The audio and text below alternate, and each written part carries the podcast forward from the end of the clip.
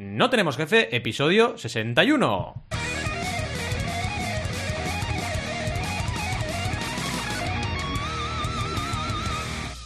Bienvenidas y bienvenidos a No Tenemos Jefe o NTJ, el podcast donde hablamos de emprender con valores o hablamos de, bueno, cosas sin sentido, lo que nos dé la gana. Podemos ir de lo más técnico a lo más banal. Si es que no hablar de nada o hablar de lo que nos apetezca o hablar de improvisar es banal. ¿Y quiénes hacemos este podcast? Ya lo sabéis, Alberto González, Adrià Tarrida, Roberto Aresena y un servidor, Valentí Aconcia, todos emprendedores que, bueno, soltamos aquí la chapa que nos venga porque estamos improvisando.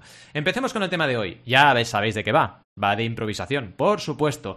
Bloqueo creativo, improvisación, fluir, surfear las olas de la creatividad. Son maneras de hablar de lo mismo. Problema y solución. Aquello que nos suele ocurrir mucho a los que pensamos demasiado, a los que tenemos materia gris, es que a veces nos bloqueamos, por lo que sea. Y el bloqueo creativo puede solucionarse con una buena dosis de improvisación. Pero no siempre es sencillo, cuidado, ¿eh? porque improvisar también hay que estar preparado para improvisar. No somos máquinas, esto está claro, y creo un poco que los algoritmos de las redes sociales, etcétera, nos obligan a adoptar algunas actitudes maquinales que de alguna manera nos pueden llegar a bloquear. Y es un poco lo que nos ocurre cuando estamos bloqueados creativamente. Básicamente porque nuestra jornada es, ahora empiezas esto y ahora acabas esto y luego tienes otra cosa y luego otra. Y parece como que si se te acaba el tiempo que tienes que ser creativo, ya no puede salir nada en ese momento. Y claro, la creatividad a veces funciona de una forma bastante inesperada. A veces estás creativo en un momento en el cual no toca y al revés.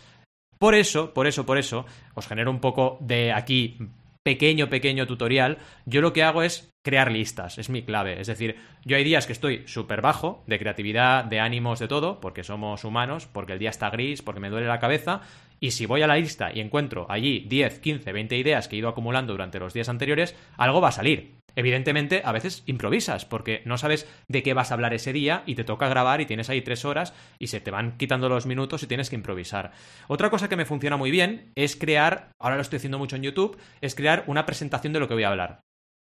Entonces lo que hago es súper transparente, mi presentación la gente la ve. Y yo voy hablando, pero tengo una presentación delante de la, de la, vista. Entonces puedo ir de alguna forma guionizando más fácil y más ágilmente. Porque una cosa que te mata mucho es Ahora tengo que prepararme la grabación, luego grabar y luego viene la edición. Y claro, eso, eh, yo por cada vídeo tardo unas tres horas, ¿eh? Tres horas y pico, por cada vídeo. Claro, son muchas horas. Y cuanto más agilices, de alguna manera también como que desestresas el bloqueo creativo. Y dices, venga, voy a tirar porque tengo la ayuda de la lista, la ayuda de la presentación y pim pam. Ahí en 10, 15, 20 minutos estoy grabando. En fin, mm, vamos a hablar de todo eso al final, porque es importante para emprender, obviamente, es importante para cualquier marca hoy en día, personal, de empresa, porque tenemos que estar todo el rato creando contenido, con lo cual consideramos que es un tema importante y encima hoy nos apetecía improvisar un poco, así que ¿quién mejor que nuestro Rob, Roberto Aresena, que es el que tiene las neuronas más jóvenes, por lo tanto el que puede improvisar más para encargarse de este fantástico episodio. Así que nada, sin más vamos a por la sección. Bueno, bueno, bueno, ¿qué tal estáis? Rob para el final siempre, como la guindilla arriba del postre, que te la guardas al lado del plato. ¿Cómo estás, Al? ¿Estás bien o qué? Que te veo a ti, te veo a ti, te veo a ti. Eh, mirando estoy, bien, eh, con ganas de fin de semana, no os voy a mentir. yo también, ¿eh? Llevo con la sensación de, venga, que mañana es viernes desde el lunes. Sí. Y, sí. dices, mal, ¿no? Esta semana ha sido un poco mala. Vamos a decirlo así. Sí, sí. Yo también estoy con ganas de fin de y de cerveza, que hoy me toca cerveza, mi cerveza semanal. Así que hay que hay que tomar cerveza, sí o sí. ¿Y tú, Adrián, qué? ¿Sigues tomando cerveza? ¿Cómo, ¿cómo va la birra? y también entiendo tu sentimiento. Justo esta semana mi chica me ha mandado Hermano. Me, ha mandado un, un meme de estos eh, por, por, por oh. WhatsApp diciendo, eh, se ve un tío, es un cómic, ¿vale? Se ve un tío con una máscara que pone viernes, Friday, ¿vale? En, el medio de la máscara. Y el tío dice, oh, qué bien que estés aquí. Y luego se quita la máscara y pone jueves. ¡Ah, qué bueno! Brutal. Qué bueno. qué forma tan, tan preciosa de ilustrar ese sentimiento, ¿eh? Oye, que ya empiezas a lanzarle flores a Adrián, ya está. Qué forma tan preciosa de ilustrar ese sentimiento. Es que oh. Adrián es, o sea, es que es perfecto, o sea, ¿lo dais cuenta? Siempre está bien de salud, está bien. Hoy hago la escaleta, ahora os contaré un poco más en profundidad. Pero hago la escaleta, estoy eh, se la paso y Y paso por el chat, la escaleta, evidentemente, como ha dicho o Adrián, eh, Valentí, hoy es sobre improvisación, y me dice eh, Adrián por el chat eh, antes de empezar a grabar, ah, yo me acabo de hacer un curso en Skillshare de improvisación. Es como... es verdad, es verdad. Pero ¿cómo puede ser? Sutilmente, ¿no? Sí. Que no, que no. si al final lo ha hecho muy, muy en coña, ¿eh? También estaba por, por las noches cansado y, viendo a un tío que me gusta, que es un youtuber que conozco, pero, pero me ha molado y ya está. Y no sé, ha dado la casualidad. ¿Qué quieres que te diga? Ya sabes que tengo... Es un hombre muy inquieto, Adrián, muy inquieto, afortunadamente. Desnúdate, quítate afortunadamente. Quítate me gusta. Quítate, desnúdate, eh, desnúdate. Eh, eh, para la gente que nos escucha en el podcast, me estoy quitando el jersey. A ver, exacto. Se está desnudando en directo. Uh, uh. Por eso debéis ver los directos. No tenemos jefe.com barra directo porque Adrián se desnuda. quería preguntarle. Exacto, quería preguntarle a Adrián. Que habéis visto vuestra vida es el codo Adrián. El codo. Oh, bueno, claro. Pero depende de cómo pongas el codo, es aquello de codo culo. ¿Os acordáis? El ¿Es verdad? Ah, sí, sí, sí, había una web. La verdad que, bueno, Y, creo que el hormiguero estuvo haciendo esa tontería mucho. El hormiguero lo hizo mucho, lo de codo, culo. Qué, semejante programa de mierda. Sí, por favor, no hablemos de la mierda esa. Cuidado, porque acabamos de decir culo y mierda muy cerca. YouTube nos banea este vídeo, seguro. o sea, ya nos están baneando ahí. Culo y mierda muy cerca, ya caca, ¿eh? Y encima he dicho caca ahora. Uy. en fin. En fin. Oye, Adrián, te quería preguntar, que si no, no, te lo pregunto. ¿Cómo, va, ¿Cómo vas de cervezas tú? ¿Estás al mismo ritmo que hace unos meses o no? Bueno, voy, voy muy. Estoy, estoy enganchado a las cervezas sin alcohol de, de, de Brewdog, la verdad. ah, oye, ¿sabes que probé, probé una de. Mm, una que es muy famosa, la Franciscaner, y no me gustó nada, sin alcohol. A mí sí me gusta la Franciscaner, sí. sí. Tiene su momento, ¿eh? No, no, no es la, la, que me bebería cada día, pero... Claro. Sí, la sin alcohol, le digo, la de con alcohol me encanta. Pero la de sin ah, alcohol me, me quedé como... Probado, yo creo, sí, vale, vale. No, no, no, a mí con alcohol me encanta, pero sin alcohol como que me faltaba algo, no sé, me sentí raro en cambio, las Brewdog sí que es verdad que la he probado alguna vez y me Yo cada vez soy con el ya que tengo no sé. soy accionista de, de Crowns Brewing, que fue una de mis eh, empresas que empecé, pero, pero joder, ahora se va a hacer B Corp Brewdog, que es ya el sello final. Ya está. Vegano, eh, B Corp, dices, tío. O sea, Brewdog, dame todo. Venga, dame cerveza. Suelta ahí A, Algún día tenemos que ir a un pub de Brewdog, chicos, y hacernos una foto y compartirla con la audiencia. Venga tenemos, una carta pendiente de no sin cervezas. Deberíamos hacer una cata de cervezas. Nos compramos ¡Oh! todos una eh, distintas cervezas. ¡Oh, qué grande! Y el podcast vamos viendo y vamos diciendo para. Vamos, nos ponemos exquisitos. ¡Oh, es ¡Qué bueno! Un, toque mantecado, toque mantecado, dinamita. Dinamita, no sé qué. la boca. Que ya sabéis que exquisitos y requisitos son todo quesitos muy pequeños. Esto ya lo sabéis. Siempre. Exquisitos, exquisitos. Sí, sí, Es como mini Babybel. Bueno, chicos, voy a, voy a dar un poco al tema de hoy. Em, la cosa es que no sé si tengo un cierto problema para, para escribir escaletas o, o, os pasa a todos. Qué cabrón. o os pasa a todos. Eh, eh, solo veo como con la suficiente inspiración para hacerlo cuando se trata de temas eh, que últimamente he investigado o leído sobre ellos o de los que como que me siento suficientemente motivado en ese momento y con ganas de hablar. No sé si os ocurrirá el resto, pero soy totalmente sincero de que aunque tengo incluso varios temas pendientes apuntados, y no son pocos, eh, ni esta semana ni hoy a los días como va a ponerse con ellos. La verdad que no ha sido una semana que digamos eh, muy bonita, ha sido un poco semana de mierda, así que no, he encontrado esa inspiración, ¿no?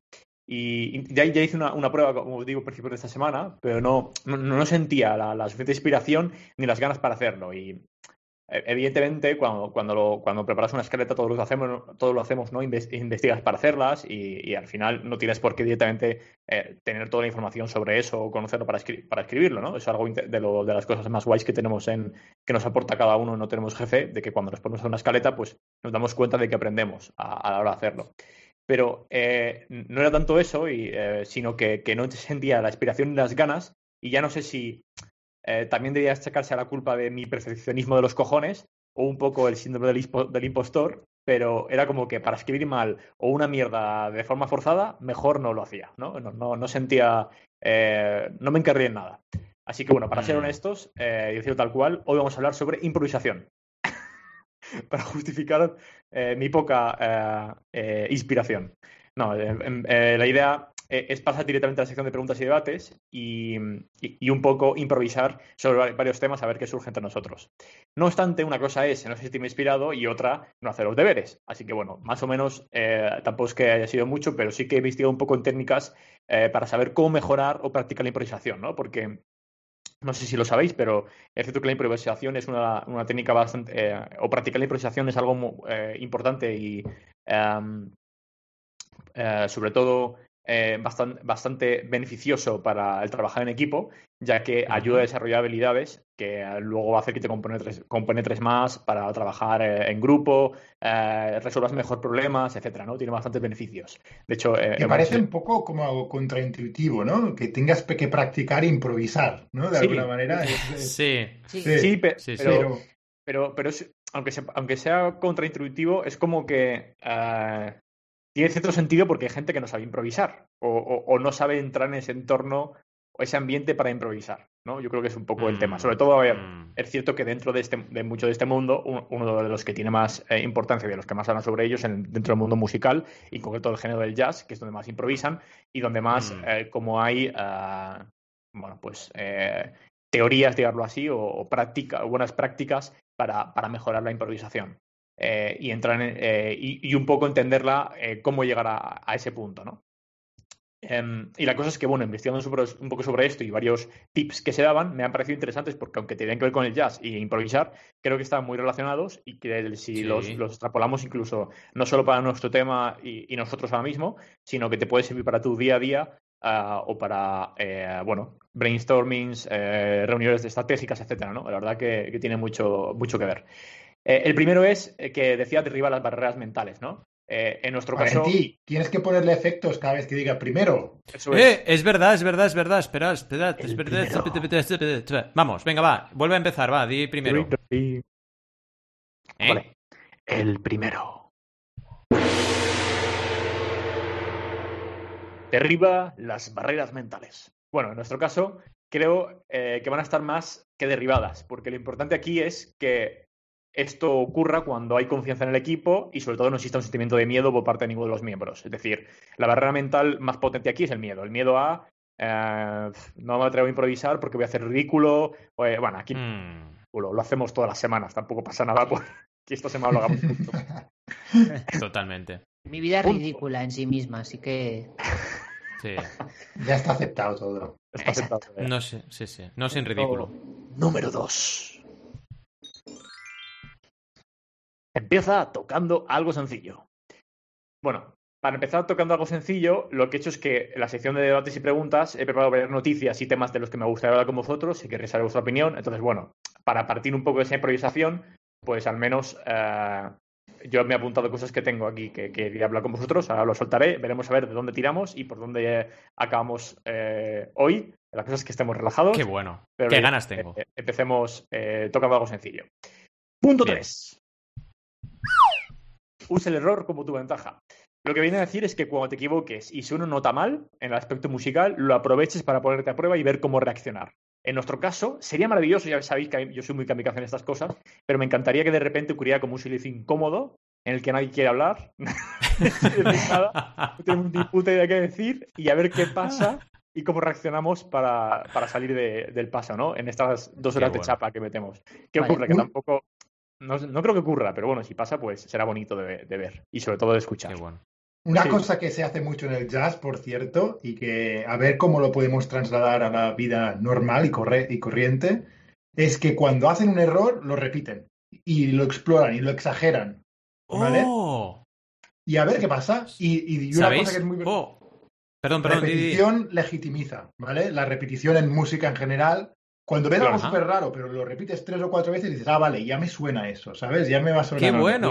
qué, bueno! No, os iba a contar que yo ahora cuando edito mis vídeos y hago un gazapo, lo repito tres o cuatro veces y la última vez a cámara lenta. En plan, si se ah, me lengua la traba, hago... Y luego sigue el vídeo, ¿sabes? Es buenísimo, me encanta.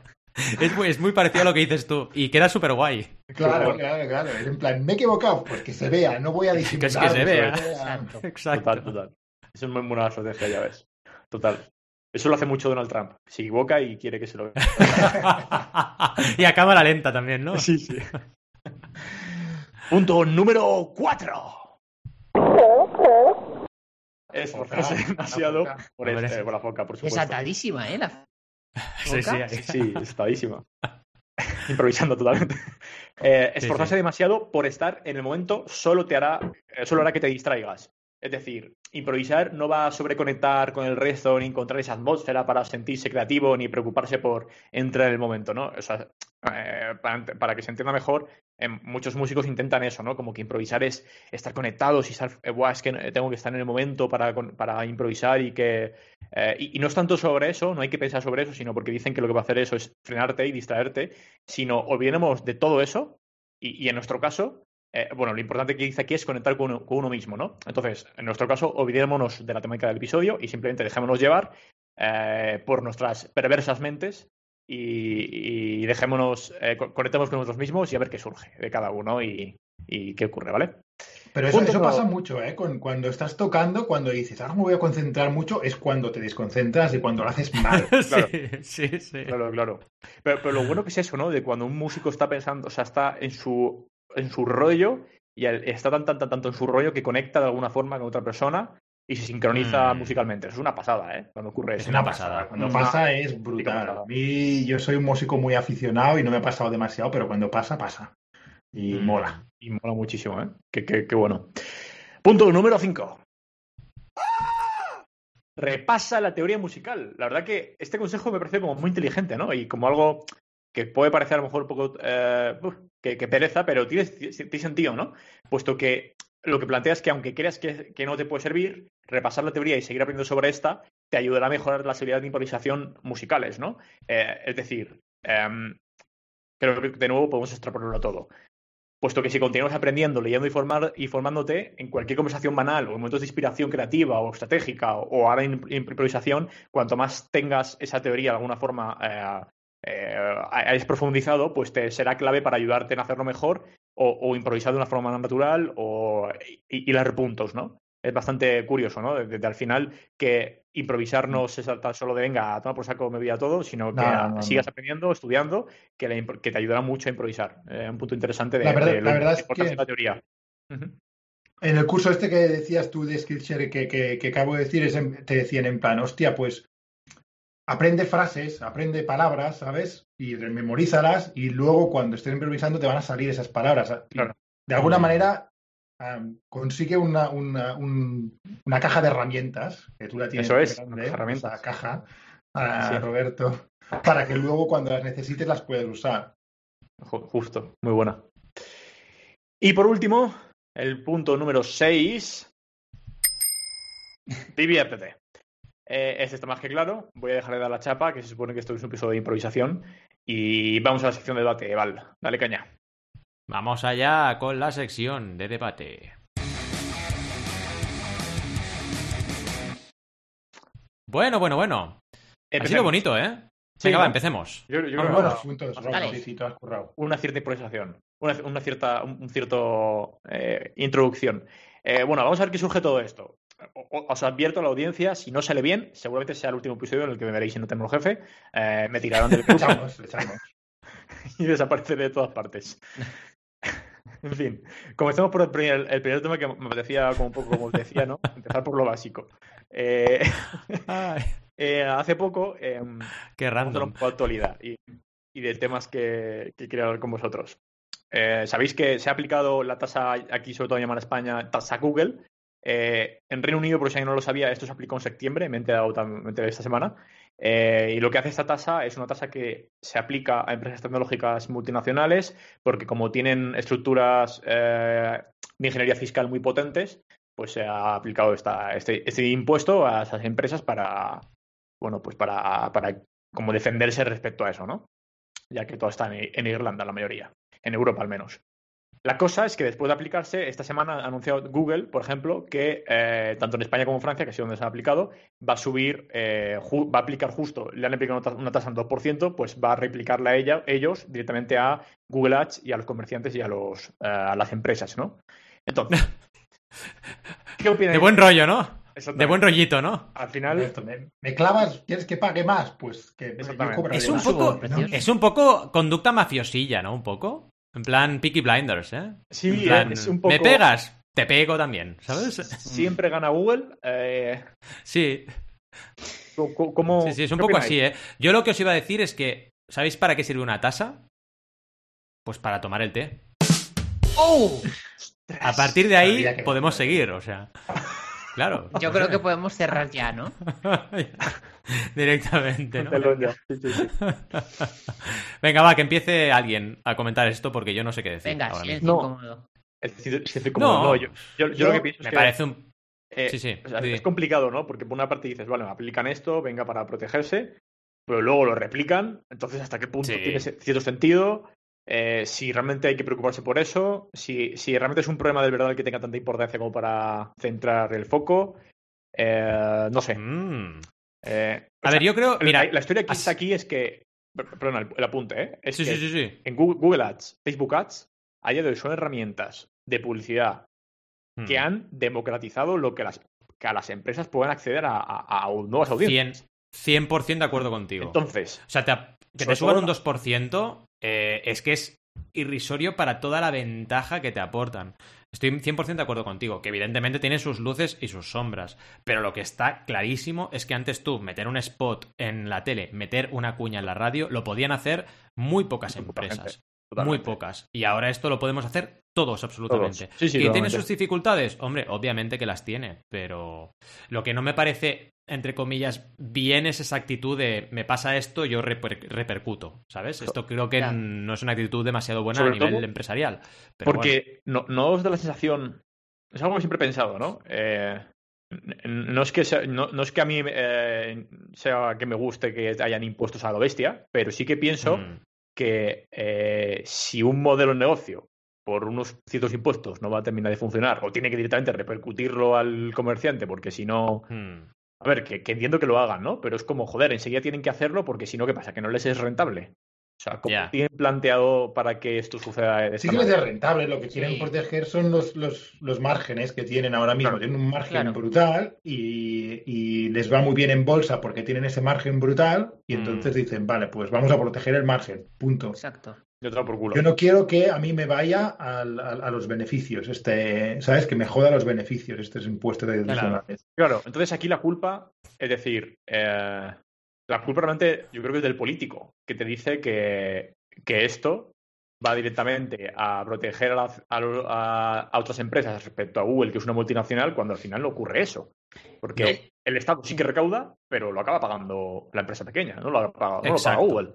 Exacto. ya, el, problema... es los paraísos fiscales y los sistemas fiscales tan dispersos que tenemos en el mundo. Porque es que tienen sede en Irlanda, pero tienen luego otra sede en Holanda y hacen el sándwich holandés que se llama. De verdad. para pagar menos, menos tasas. en plan, debería estar de alguna manera ponernos de acuerdo, coño. Que somos. Mm. Para, para que no haya estas porque luego, al final, quien se beneficia es la gente que puede beneficiarse, no son las pequeñas empresas, son las grandes empresas las que se benefician de esos. Porque tú, si, si, tienes a cinco empleados, no vas a buscar a ver cómo voy a pagar menos tasas haciéndome una sede en Irlanda, luego otra en Holanda. Y no, mm. no, lo vas a hacer. Sería absurdo hacer eso. En mi, en mi opinión, el problema es un problema que llevamos arrastrando muchos años y que va a durar un tiempo, que es básicamente que la economía está separada de, la política. Y eso hace que mm. los políticos dicen, uy, esto nos parece que es irregular, vamos a lanzar un parche, un hotfix para arreglar esto. Y entonces cogen y desde la economía, o sea, las empresas te dicen, sí, pero si la misma ley que tú has hecho resulta que tiene una puerta trasera para... Mm, ¿Sabes? Salir por aquí y, cambiar las cosas. Mm. Entonces, Quiero decir, mm, te subo un 2% y ellos cogen, o sea, y coge Google, o sea, te cobra un 2%, ¿no? Le dicen los políticos, y coge Google y te dice, vale, pues le subo un 2% a los clientes. Pero es que está en su derecho, libre mercado. Tú puedes subir tu pricing como te dé la gana, con lo cual... A ver, libre mercado en, relativos términos, ¿eh? Porque tienen un oligopolio ahí, entre Google y Facebook que no veas. Sí, ahí va yo. Claro, lo que está pasando es que esto en un mercado normal... Claro, en un mercado normal esto no podría ocurrir porque tú subes un 2% y a lo mejor se te van a la competencia, pero es que ahora ¿a quién vas? si, haces una campaña de AdWords y la dejas de hacer, ¿qué alternativa hay? te puedes ir a Facebook, sí, pero no es lo mismo. Sabemos muy bien que es complementario una cosa con la otra. Es un poco lo que dice Adrián, es que hay un oligopolio. Eh, negándolo no vamos a ir a ninguna parte, lo hay. Y no se está regulando. Por más que hagan esto del 2%, y me dirás tú, es que. Claro, yo creo que son parches. Pero no, no, parchean nada. O sea, a mí me da la sensación de que hay una desconexión brutal y que mm. o sea, las empresas, bueno, yo, yo por ejemplo me considero empresa o emprendedor o lo que queráis y evidentemente no estoy al nivel de Google, ni mucho menos, ni busco eso. Pero si yo, por ejemplo, ya me siento poco amparado por la mm. legislación, pues las empresas grandes, imaginaros multiplicado por mil. O sea, es que yo no sé para quién gobiernan, para qué empresas gobiernan. Pero estoy hablando final... general, ¿eh? No de España. O sea. Mm. Sí, sí. Yo defiendo el libre mercado, ¿eh? Es decir, a ver, eh, está claro que un oligopolio pues tiene sus complicaciones, pero para mí, sinceramente, pienso que Google se lo ha ganado. O sea, Google se ha ganado su situación. Claro, ese es su estado en la economía se lo ha ganado. Entonces, oye, mira, mm, si hay alguien que lo hace igual de bien, pues ya habrá competencia. Y ya está, es que lo veo así, ¿eh? Es verdad que hay que ir con cuidado. Porque es el problema un punto que el abuso de poder, claro, el abuso de poder puede ser tal que las libertades se coarten. Ahí es donde están los problemas, ¿eh? Cuando las libertades se coartan por un abuso de poder es cuando yo creo que debe entrar el legislador para poder solucionar este tema. Pero realmente, o sea, yo os entiendo, ¿eh? Lo de no, es que solo hay dos competidores. Realmente, mm. o sea, habrá más. Lo que pasa es que nadie se atreve. Pero, por ejemplo, acordaros de la época de. Es que Apple. Es que se está comiendo el mercado de los teléfonos con el iPhone. Pues si mm, tienes ahora 200 empresas que hacen teléfonos. Ahora no, podéis hablar de monopolio en telefonía móvil. No se puede Porque Apple venda más, ¿qué culpa tiene? Yo qué sé, pues si hay 200 empresas, ¿sabes? Yo qué sé. Eh, también, también tiene que. O sea, todas las empresas buscan eso. O sea, que tampoco vas a decir, Apple, no, no, tú no puedes la, Apple apuesta por comerse la mayor parte del mercado, pues ya está. Igual que todos, todas Todos quieren tener todo el mercado. que, justo, cosas que algunos no pueden. y, y, el tema del paid media, de Google Ads, Facebook Ads y tal, es cierto que hay miles y opciones pequeñitas. Pasa es que son muy pequeñas. Es un poco igual que lo que pasa con. O sea, yo no sé si creo que el tema de smartphones, creo que el 50% del mercado mundial o así es, es, Apple. Y el resto de Android, o algo, así, ¿no? No me acuerdo. 60, mm. 40, algo así. Eh, realmente la parte de Android está súper diversificada, pero la de Apple, ostras, se la comen todos ellos. Y es un poco lo mm, mismo que pasa con el tema de Facebook y Google, porque también tienes a Daddy, a. Eh, ¿Cómo se llama? Estoy diciendo buscadores, ¿eh? eh a um, Ecosia, tienes también, podrías meter también el tema de pagar a influencers, pero bueno, no, tiene mucho que ver, pero creo que al mm. final sí que hay como ciertas alternativas de si yo tengo X dinero, pues en lugar de irme a Google Ads, a lo mejor lo puedo invertir en otro sitio o en otra aplicación, o en Twitter, o Ads, o lo que sea. Pero al fin y al cabo lo que pasa es que esta tasa aplica a todas ellas. Pero lo curioso aquí es, nos da la sensación de que casi todos los mercados, sobre todo al menos tecnológicos, tienden mucho a este tipo de oligopolios. Primero Microsoft y Apple, ¿no? Mm. Luego que si el tema de Uber Eats, Deliveroo, al final todos apuestan aquí por... Es, que es el efecto de red, esto es el efecto de red, Roberto. Cuando, cuando, cuando tienes un modelo de negocio en que cuando añades un nodo en la red toda la red se beneficia. Claro, si tú tienes, por ejemplo, un teléfono, no te sirve para nada un mm. teléfono. Tú tienes dos teléfonos y ya es más útil. Pero tienes tres y ya puedes hacer un montón más de llamadas, de combinaciones. Tienes 10.000 y puedes hacer, es exponencial. Y es lo mismo lo que está pasando con, con, Facebook, lo que está pasando con Google, estos poderes de red.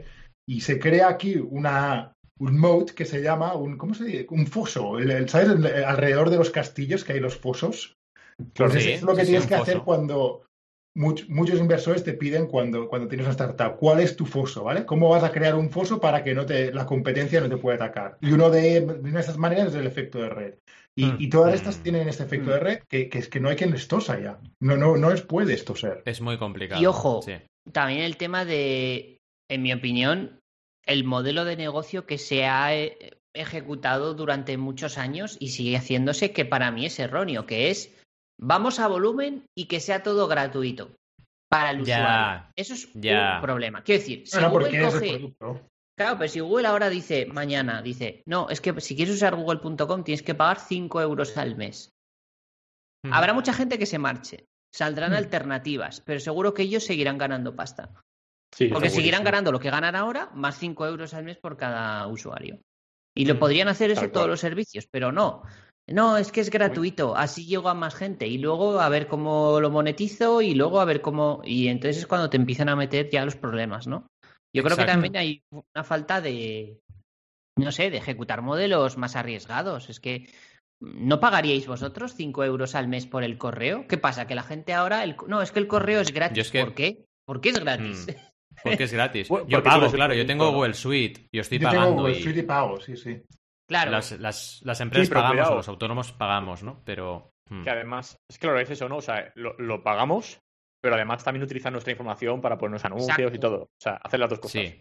Que es como. Pero yo, yo en eso, o sea, yo en eso, eh, el tema de la publicidad inteligente, cuando lo es, a mí no me molesta. El problema, y esto lo tengo detectado y os lo digo mucho, es que el algoritmo falla en muchos casos. Os puse el ejemplo hace poco de Spotify recomendándome reggaetón. O sea, de verdad, really, de verdad, el algoritmo de Spotify no sabe que yo no he escuchado una canción de reggaetón en mi vida. En mi vida he escuchado una canción de reggaetón en Spotify. Nunca. Pero quieren que la escuches, Valentí. ¿Quieres que muevas Pero es que no, no tiene sentido.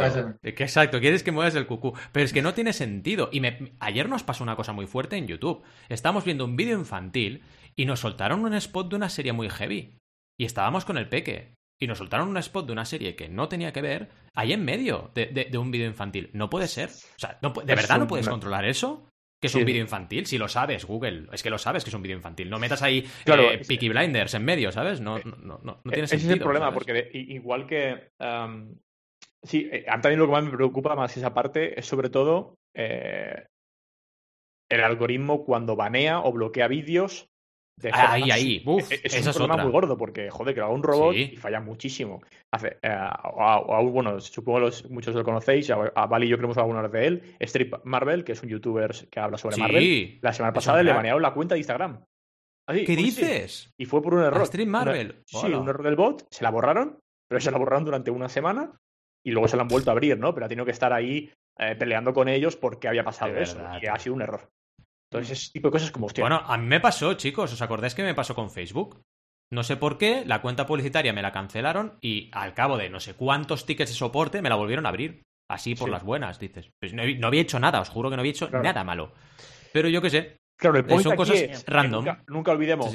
bueno, de hecho, eh, eh, Adriano lo pasó hace un poco, de Seth Godin, Own Your Assets. Es decir, si, mm. estemos en Twitch, YouTube, eh, Facebook, Instagram, lo que sea, estamos en la casa de alguien creando cosas en la casa de alguien. Entonces, la en la casa de alguien. La propiedad de ellos. Eso es lo que, como que la gente tampoco tiene que olvidarse de eso. O sea que, en cierto sentido, incluso si mañana dice eh, eh, Instagram, que te joda mucho, te borro la cuenta. ¿Por qué? Pues porque no apetece tenerte. En verdad, en, derecho. en todo el puto derecho y te jodes. Porque es que lo has firmado. O, te dicen, o imagínate que basas todo tu negocio en Instagram, ¿vale? y te dicen, no, es que mañana tienes que pagarnos eh, 9.000 euros al mes por usar tu cuenta. Y dices, coño, pues si, es mi negocio, ah. Claro. Que te vas a mucha gente ¿eh? con, con, Google y bueno, cuando a veces han cambiado los algoritmos de Google, el de Facebook también, que ahora eh, el, organic reach de Facebook es la risa, me, parto con el organic reach de, Facebook, eh, pues, pues te, te, han jodido. Porque había gente que, que, que, vivía de eso. Sí, sí, importante lo que decía Seth Godin de, de, irte a tu casa, no, no, no confíes en las casas de otros. Es que ahora cuando he hecho lo del Organic Search me he acordado que a ti seguro a diría te pasó, no sé si a Ropi al Sid, entrar en una discoteca que claro, nunca ves lo que hay dentro y toda vacía. Eso es el organic search de Facebook ahora, ¿sabes? Entras en la discoteca, en plan, la vamos a petar. Llegas ahí con los colegas, toda vacía. Dices, ¿qué hacemos aquí? No hay nadie dentro, no hay nadie, te vas. Qué bueno, ya ves. Ya ves, es, que sí, sí, es que oyes la música desde fuera a tope. Boom, boom, boom. Vamos, vamos adentro, venga, chicos. Vacía. sí, de, bueno, de hecho, esto tiene mucho que ver con lo que, ha, con lo que ha pasado, ¿no? De que hace poco salió la noticia de que ejecutivos de Facebook sabían desde hace años que eh, dentro del Ads Manager, las impresiones, cuando ponías un anuncio, estaban infladísimas, pero infladísimas. De verdad, tío. Y lo siguen haciendo y nadie hacía nada. Eso es muy bestia. Ya, ¿eh? ya. Es muy pero es que a mí, de verdad, yo a mis clientes les digo, es que da igual Dan, igual las impresiones y el alcance de, tu publicidad. Lo que quiero es visitas al enlace que pongo en mi anuncio y conversiones. Eso es lo que quiero y punto. Me da igual el alcance, me da igual a dónde llegues, me dan igual los likes. Quiero conversiones. Si yo pago 500 euros y tengo cero ventas, ese anuncio es una porquería. Punto. me da igual las impresiones. Aunque lo haya visto dos millones de personas. A mí, fíjate, que, me da igual. Que, que Facebook tenga ese problema con Facebook Ads me parece un problema. Evidentemente, ¿no? Mm. Pero es que me parece también un problema que se habla muy poco de todos los negocios alrededor de Facebook Ads que se han aprovechado de ese problema, porque significa que los consultores y todas las cual. agencias y empresas que han hecho Facebook Ads nos han metido en la cara. Sí, sí. Ya sé que Bueno. no sabían el problema, pero coño, eh, hola. Aun- Aunque también muchos de esos consultores seguramente se habrán dedicado a centrarse en, la- de la- en las métricas importantes, a lo mejor, ¿no? Que la métrica importante es. Si son Sí. buenos consultores, sí. Pero Claro. bueno, si no, siempre tienen las Habrá de ¿no? todo. La, la ha visto dos millones de personas, estás Eso es. generando un brand awareness que no veas. Sí, sí, exacto, exacto. Total. Sí, pero he vendido cero. Total. Sí, sí, es que es así. Sí, lo típico de coger la métrica que te interesa para vendérselo al cliente, ¿no? Claro, hombre, Sí, sí, siempre.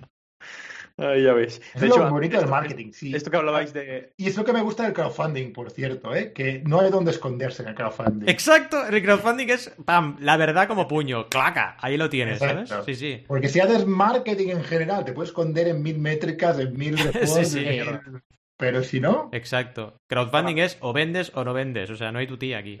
Sí. Para lo bueno, tanto, tanto para lo bueno como para lo malo, ¿no? Que es lo, Sí, sí, exacto. Que, que creo que es lo interesante de todo esto, y sobre todo el tema de, esta de las plataformas. Hace- El otro día estamos hablando también de plataformas no code y esta movidilla que está muy, muy todo de moda. Y, Mm. y realmente lo bueno que tiene es que, por una parte, te ayuda a hacer algo rápido, Hmm. eh, pero por la otra, la mala sería lo de Own Your Assets, ¿no? Desde que nunca va a ser 100% tuyo, eh, todas estas historias, ¿no? Pero tampoco tiene que ser tan, tan, tan malo. O sea, no sé cómo lo veis vosotros, eh, pero yo creo que a veces muy... O sea, yo, veo- yo veo mucha gente, muchos emprendedores muy, muy centrados en... No, no, es que tiene que ser mi propia web, mi propio código, mi propio... Pero ¿y Mm. de qué te sirve eso ahora? O sea, no es por nada, pero si vas a exacto. coger Yo una creo que para hacer un que- producto mínimo viable, el chutas. Y Sí. luego cuando hayas comprobado que hay que tira, la cosa tira, que hay, que hay Mm. demanda, que tal, entonces ya te, ya te 100%. vas a hacerlo de gastar pasta. O sea, Sí, yo, ¿no? yo, yo creo que y es tampoco tiene por qué. el ¿no? también, de O todas sea, maneras. Pensa- Sí. Bueno, no, iba a decir eso, que, que es el largo plazo. Quiero decir, si, si, tú sab- si, si tu idea es que durante los próximos 20 años tu proyecto tiene que estar funcionando, pues intenta hacerlo tuyo, ¿no? En algún momento de esos 20 años. No delegues en una Mm. empresa, porque igual esa empresa en la que delegas en 20 años ha muerto o vete tú a saber si ha pivotado. Yo creo que es más eso. Sí, 100%. Sí, sí. Ya ves. 100%. Eh, ah, y, y aquí con el tema también de los monopolios, perdona que siga con esta historia, es también el, el tema de, de Amazon, ¿no? Que parece que se está comiendo, como que está comiendo todo el mercado. Aquí está esa resistencia, Spotify. Shopify. Pues Spotify he dicho. ¿Por qué has Sí, dicho yo también me he Spotify? quedado. ¿what? Está loco por la No, música ahora voy este a hacer hombre. lo que, lo que hemos dicho antes, lo voy a repetir 30 veces. Eso es. Venga, va, vamos, vamos, venga, va. Spotify, cada vez que quiera decir Shopify, voy a decir Spotify. A Qué perro. Mira.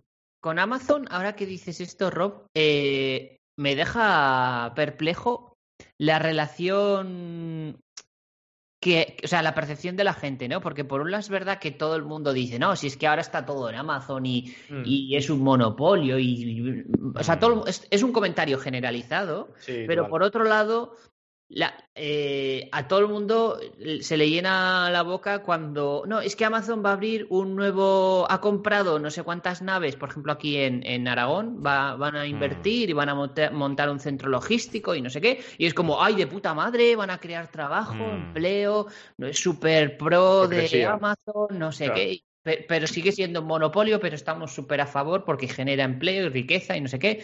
Y eh, dices, uy, joder, no sé. cuidado, ¿Cómo cambia, cómo cambia la torta, no? Sí, sí, sí. cómo cambia Sí, la eso torta sí, eso sí. Y que sobre todo, esto ha- pasado aquí hace cinco años. Es decir, eh, en España al menos esto ha sido de cinco años para atrás. Antes no era Mm. ese de, cinco, eh, de, de- de hace cinco años aquí. Ahora todo el mundo compra en Amazon, utiliza Prime Now, Prime, etcétera, ¿no?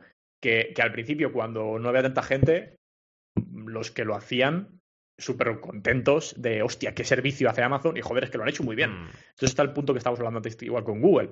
Sí, tienen a todo el mercado, pero es que lo han hecho de puta madre los cabrones. Es que lo han hecho muy Es que bien. aparte, yo creo que al final l- hay que aplicar la lógica siempre. Es decir, vale, está claro que Amazon es una amenaza para el pequeño negocio, sí.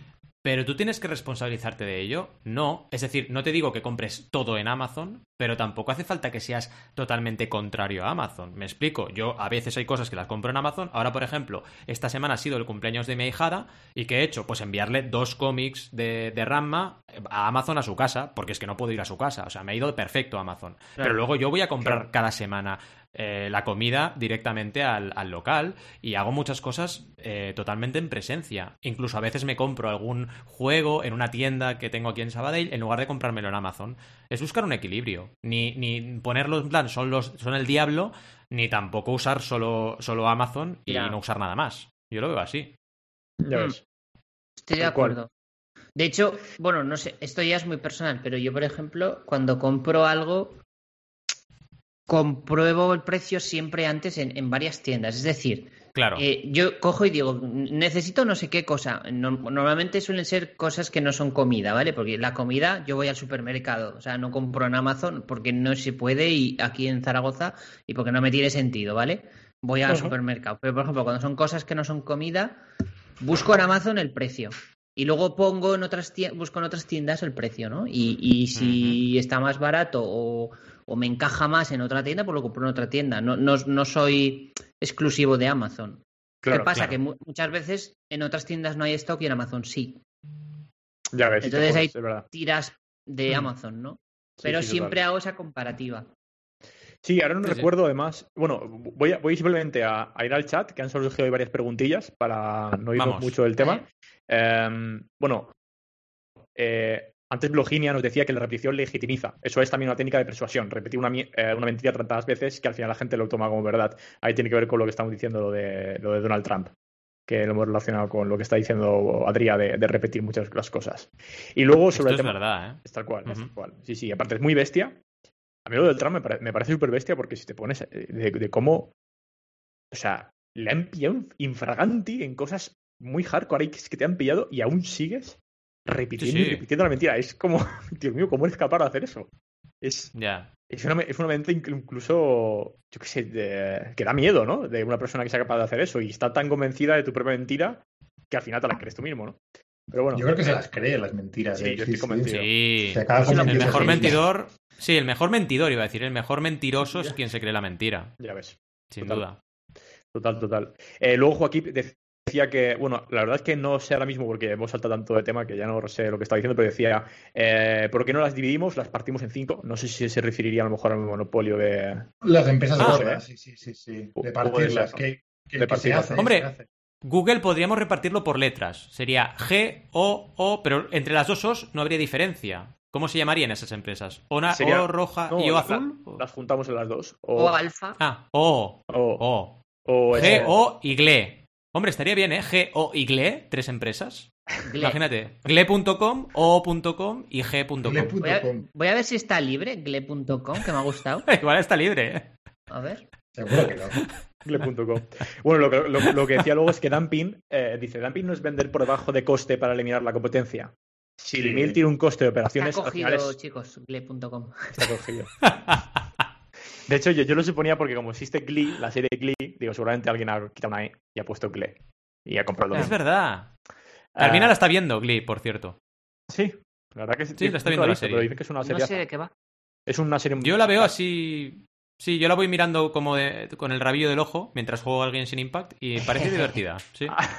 Me encanta. Parece chula. Ay. Eh, eh, Joaquín decía después, dice, dumping no es vender por debajo de coste para eliminar la competencia. Si el email tiene un costo de operaciones, al final es competencia desleal, si no cobras por eso, ¿no? Eh, bueno, referente al tema que comentaba Alberto. cobrar por Gmail y todo esto. Es que yo creo que deberían, o sea, no sé.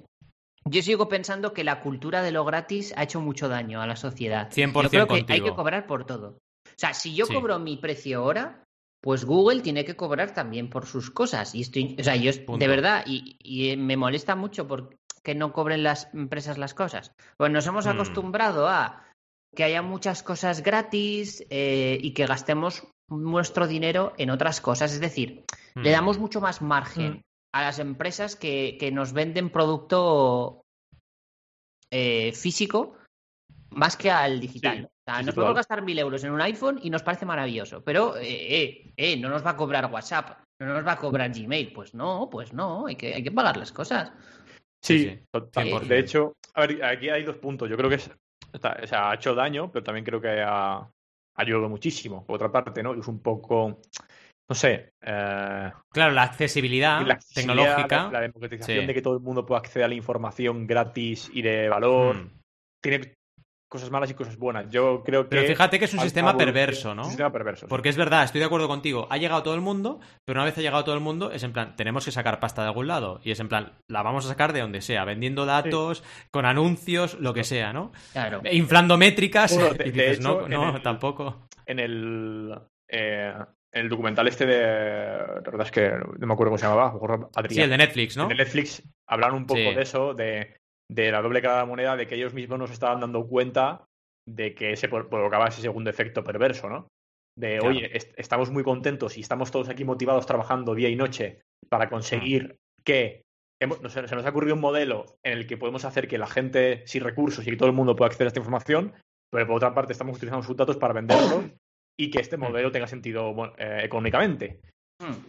Pero a la vez, claro, o sea, es un, eh, a la vez tiene cosas malas, que es lo que estamos hablando ahora. o sea, lo que quiero llegar aquí con esto es que yo creo que todo, incluso los nuevos modelos estos que plantean con el blockchain que va a democratizar la educación y mierda de estas, todo tiene mm. cosas malas. Es que todo tiene algo malo, o sea, no, existe nada todo. muy malo. bueno, solo. Yo lo que quisiera decir, momento pajote, ¿vale? Sí. Para, para mí, el futuro el futuro correcto para mí, en mi opinión, tendría que ser que Internet fuera libre de acceso y gratuito para todo el planeta Tierra, es decir, para todos los seres humanos, me da igual el país, ¿vale? A tomar por culo los ISPs, los proveedores, las telecomunicaciones Mm, que cobren por otras cosas, pero por acceder a Internet no. Esa es mi opinión. Eso también es un problema muy grande. ¿Y cómo lo haces para que sea rentable eso poder hacerlo? Claro, ahora voy, ahora voy. Y que, Internet sea eh, pues un bien protegido eh, del ser humano. Como el agua, como el aire, nada Exacto, exacto. Otra cosa es que cuando yo entre a Internet, si quiero usar Facebook, me cobren 10 euros al mes. Eso ya es decisión de Facebook y está en su libre derecho. Mm. Pero lo que es la mm. conexión y el poder ir a cualquier página web debería ser libre y gratuito. ¿Vale? Y luego lo que sí que veo es que los gobiernos a nivel mundial deberían de intentar fomentar el uso de tener una base de datos del ser humano. Es decir, pues lo que es Wikipedia y que sea gratuita y libre de acceso y que todo el mundo se apoye en tener ahí la base de datos de la humanidad, ¿vale? Y tenemos ahí información. Y tenemos ahí cosas interesantes e importantes. Y que eso sea independiente de que luego haya negocios. Que te quiere cobrar Twitter, que te quiere cobrar Google, que te quiere cobrar... Pues me parece muy bien, cada uno que cobre lo que quiere. Pero lo que es el libre acceso y el uso de mm. Internet y el tener esa base de datos de libre acceso para cualquier persona, que ojo, no estoy hablando de formación ni de cursos, hablo de tener una base de datos de información, que lo que es Wikipedia ahora mismo, es decir, no, estoy diciendo de cambiar el modelo, pues tendrías Wikipedia para todo el mundo, y todo el mundo puede acceder a Internet y, fin, y ya está. ¿Y cómo, cómo, lo rentabilizas? Pues primero de todo te cargas a los ISPs y lo que haces es que las, eh, por, tener un negocio en Internet tengas que pagar. Es decir, si yo monto mi tienda online, tengo que pagar 5 mm, euros al mes a el ISP o a quien sea para poder estar en Internet. ¿Vale? Por ejemplo. Claro, a nivel de consumidor es gratuito, ¿no? O sea, que al final sería como extrapolar lo que te cobran a ti por... La... Pasa que al final, ya... Buscaros alguna cosa así. Tiene sentido, porque al final fíjate que es como replicar el modelo físico. Es decir, si tú quieres abrir una tienda en un barrio, tienes que pagar un alquiler. Exacto, exacto. Eso sí, eso sí. Yo lo veo, bien. Pero ya lo pagas, ¿no? Ya lo estás pagando. A sí, claro, lo pagas con el dominio, el hosting. Tú mismo, el, internet de tu casa o tu empresa. Claro, pero, la idea es que Internet sería gratuito. Ya. Pero ¿no crees que, Internet vaya a ser gratuito casi que, que, está casi ya? Porque ¿cuántos puntos de acceso de wifi gratis hay por todas partes en la ciudad? Ya. van a ver a más. se paga. Yo pago. Sí, todo el mundo paga. Todo el mundo paga y no, no, tienes Internet donde tú quieras, ¿eh? Y no todo el mundo puede permitírselo. Ese es el problema. Yo creo que todo el mundo tiene que poder permitirse. Yo creo que el futuro tiene que ser que sea gratuito Internet, sinceramente. Mm. O sea, yo, yo llamadme hippie o lo que queráis, pero para mí es el futuro. O sea, para mí Internet ha revolucionado al ser humano y forma parte, pues como decía Adrián, del agua, ¿no? El, no sé, es mm. un bien común necesario, es debería estar protegido eso. Es, es que si, si ahora nos quitan Internet se cae la sociedad, tal y como está ahora. Si, si mañana sí, Internet, a tomar por culo todo. Sí, sí. O sea, no nos podemos quitar Internet. ahora mismo. O sea, Bueno, y de hecho, pensad que cuando vengan los aliens lo tienen muy fácil. Es que desconectan el mundo y ya está, nos invaden. Imagínate. Entonces imagínate que lo, que lo petan todo. Es muy fácil, ¿eh? esto ha pasado en muchas series, ¿no? Pero llegan, petan internet y ala, a invadir. ¿Os acordáis cómo, cómo ganaron los aliens en Independence Day? Oh, oh, no me acuerdo. ¿Cómo era? ¿Cómo era? es muy bueno eso. Hackear el ordenador. Ay, es verdad. el hackeo ese. Es verdad. El hackeo troll ese. son virus, tío. dices, ¿cómo, ¿cómo, coño saben el sistema operativo de los Exacto, exacto. Es, Windows Alien. Windows, Windows, Alien. Windows Alien 95, ¿no? Eso es. Sí, sí, Es buenísimo, es, es buenísimo. en plan, bueno, entramos en el ordenador y a través de, de, consola o algo así era, ¿no? Y hackean ahí, ala. Por, no sé si por, por cable, no, ya no sé lo que es eso, ya. No, no. Onda Alien. Da igual. Onda Alien, Onda Alien. Ay, qué bueno, es verdad. Buenísimo mm. eso. Sí, sí. Qué grande, es verdad. Volviendo al tema de Internet, yo tendría que reflexionar sobre eso. Me parece muy interesante, ¿eh? Pero no, no lo tengo tan, puesto, Te has puesto muy sexy, ¿eh? Con esta voz de, a ver, yo, reflexionar. Yo lo que no sé es el pricing concreto, pero sí que tengo muy claro las líneas rojas, ¿no? Creo que las telecomunicaciones hacen su labor, pero tendrían que pivotar su modelo de negocio, dejar de cobrar lo que cobran. Igual, igual que los SMS ya no los cobran, y eso lo hemos interiorizado, pues llegará un punto en el que ni las llamadas, ni los SMS, ni Internet debería cobrarse y que te deberían cobrar de otra manera. O sea, deberían pivotar, mm. pero a ver quién tiene huevos de pivotar. Ya. Claro, y cómo. Es decir, claro, la idea sería como, oye, yo me gasto el dinero en poner satélites y, poner, y, y que haya Internet. Sí. Al usuario no le cobro y le cobro a quien quiera entrar para montar un negocio, pero al final para o montar un negocio de cierta manera es coger un hosting que ese hosting es... La idea es que no... no eh, proveer Internet no, no, no, tiene que ser un negocio, ¿sabes? El hecho de que, de que te llegue Internet a casa no, no va a ser un negocio. Claro, pero es que proveer agua es un negocio. Y también está... O sea, no debería, en mi opinión. Y no debería, y no debería. O sea, entiendo el punto, ¿eh? Pero veo que es complicado. Sí, pero... O sea, creo que es muy utópico. ¿Cómo, el, agua haces eso? El agua que pasa por las cañerías de la ciudad no, no lo estoy pagando a una empresa privada 100%. Las cañerías no lo ha puesto una empresa privada. No, no. Lo, ha puesto. Sí, sí. Es, forma parte de la ciudad, es patrimonio de la ciudad, del país, del territorio, como queráis llamarlo, ¿no? Pues Internet mm. tendría que ser igual, ¿no? Igual que ahora la gente no se preocupa de las cañerías, ni se preocupa de, de ¿no? de hacer una instalación de ese tipo, ¿no? Ojo, que yo creo que todo, que va a ocurrir con todo, ¿eh? Con, el, con la luz también va a ocurrir. Lo que pasa es que la luz va a costar más, pero el autoconsumo está ahí. O sea, yo creo que es... La, luz va a yo creo que a la larga va a pasar. Cuando, cuando sea tan barato producir luz, es que no va a tener sentido tener una, una eléctrica. Totalmente. Y yo creo que va a pasar, lo vamos a ver. Tendrán que, o morirán esas empresas o pivotarán otras cosas. Pues lo lógico mm. sería, pues, las, por ejemplo, Endesa eh, dentro de décadas debería de pivotar y cobrarte por montarte eh, los paneles en tu casa, si quieres, y, pero no cobrarte por la luz. Si quiere cobrarte por montártelo, entonces ya sí ha pivotado su modelo de negocio. Pero a ver, es que esto va a ocurrir, o sea, vamos a ver. Pero ¿y cómo creéis que va a ocurrir esto?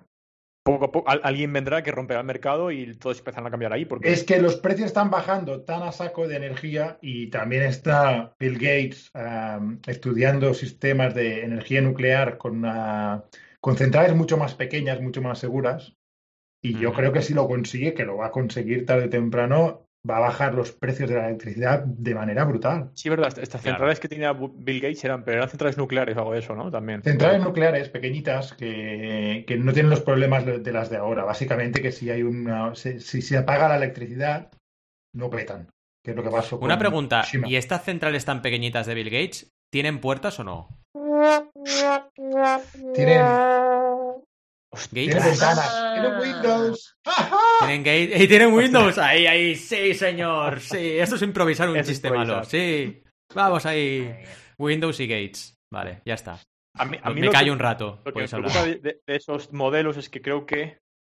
O sea, no lo sé, ya os digo, creo que tendría que pensarlo más, pero como que me da la sensación de que tendrían peligro de no estar tan descentralizados como lo están ahora a ver, tampoco estamos súper descentralizados, ¿no? Pero como que al final recaiga el poder, el poder, ¿no? O el control en determinados grupos políticos, oligárquicos, que digan, venga, pues bueno, esto, claro. Eso de todos, pues yo hago lo que es a los cojones.